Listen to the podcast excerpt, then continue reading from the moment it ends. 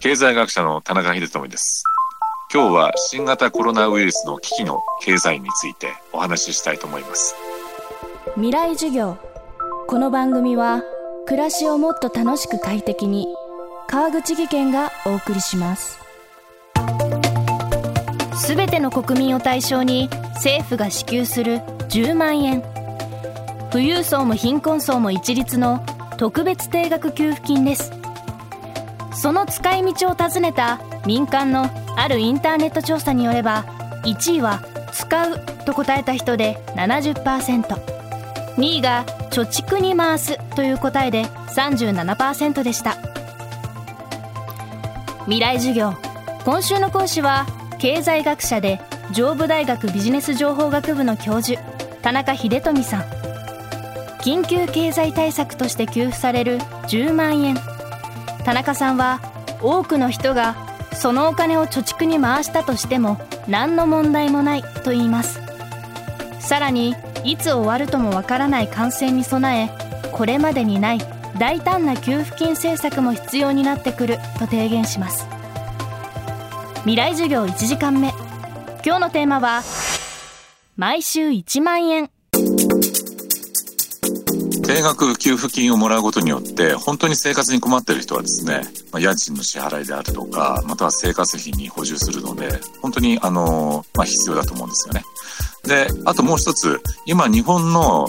家庭かなりですね貯金がゼロっていう世帯が多いんですよ。そういった人たちにとってはですね、まあ、将来の不安に備えるために、まあ、あの、貯蓄に回すとか、まあ、そういったことがですね、可能になるんで、まあ、無駄なお金っていうのはですね、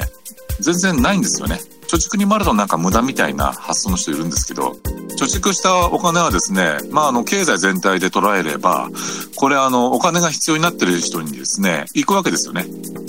使わなくても、例えば金融機関を経由して。ですから無駄なお金っていうのはね、ありえないわけなんですよね。貯金をしたからといってですね、なんかこう、タンスの裏に隠しとくとかですね、庭で燃やしちゃうとか、そんなものじゃないと思うんですよね。貯金っていうのは、あの、これは重要な消費と並ぶですね、経済を動かす重要なお金の使い方なんですよ。今、感染期ずっと続いてますけど、えー、いつかやはり終わるわけですよ。その時にですね、貯金してたものがですね、消費との形となって生かされることだってあると思うんですよね。先ほど言ったように、あの、貯金っていうのはですね、あの、将来の消費なんですよ。全然無駄じゃなくて。で、将来の消費、どんな時に使われるかっていうと、自分の暮らし向きがなんか思いがけず苦しくなったと。じゃあその時は貯金崩して使おうと。これでまず必要になりますよね。もう一個は景気が良くなって、何かこういろんなものを買いたくなったと。えー、それでですね、例えば家とか車だとか、そういった今はですね、ちょっとあの落ち込んでいるような耐久消費財の消費を増やしていくと。そのためにも使うことができるんで、これ将来の消費っていうね、可能性もありますから、無駄なお金なんていうのは全然ないわけですよ。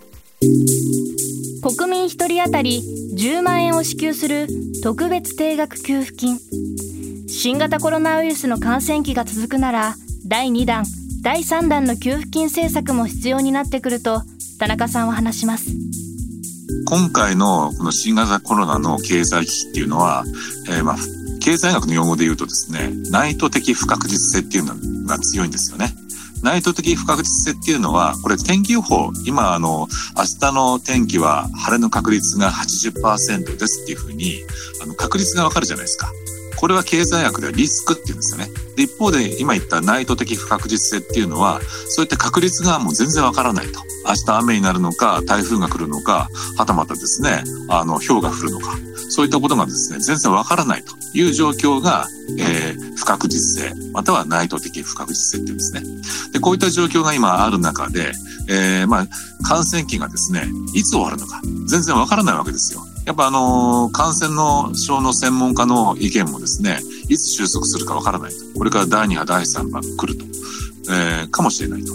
えー、そうなるとですね、これ、まあ少なくとも長期化するだろうと。いうことですよね。で、長期化にふさわしいような、あの、政策が望まれて、それ例えば給付金で言えばですね、これあの、大阪大学の准教授の、えー、安田洋介さんっていう方がですね、はじめ、えー、提言されて、僕もすごくもう、あの、賛同したんですけど、えー、感染が終わるまで、えー、毎週1万円、えー、全国民に配る。もしくは、えー、10日に1万円でもいいと。えー、もしですね、毎週1万円全国民に配るとですね、大体まあ、えー、1年間で60兆円、半年でも30兆円ぐらいなんですよね。でこういった、あの、いつ終わるともわからない感染に備えた、えー、給付金政策。えー、まあ、期間限定のベーシックインカムみたいなもんなんですが、そういったものをですね、え、構築していく必要がこれから出てくるんじゃないかなと僕は思ってますね。えー、これをすることによって、まあ、生活のもう最低必要な基礎をですね、ま作ることができると。で、これをまあ、あともう一個ですね、補う政策として考えられるのが消費税減税ですね。えー、例えばですね、これは期間限定にする必要はあえてないと思いますが、えー、消費税をですね、例えば10%、8%に、え、抑える。あるいは消費税が嫌であれば、軽減税率、え、全品目軽減税率適用すればですね、これは8%になるんで、え、そういった形でですね、え、現行制度のまんま消費税を事実上減税していくと。こういった政策もですね、まあ、長期的な経済対策としてはですね、極めて有効じゃないかなと思いますね。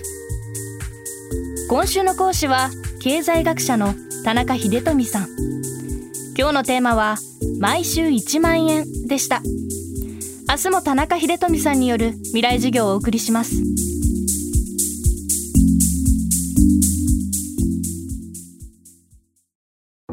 川口技研。階段での転落。大きな怪我につながるので怖いですよね。足元の見分けにくい階段でもコントラストでくっきり。白いスベラーズが登場しました。皆様の暮らしをもっと楽しく快適に。川口技研のスベラーズです。未来授業。この番組は暮らしをもっと楽しく快適に川口技研がお送りしました。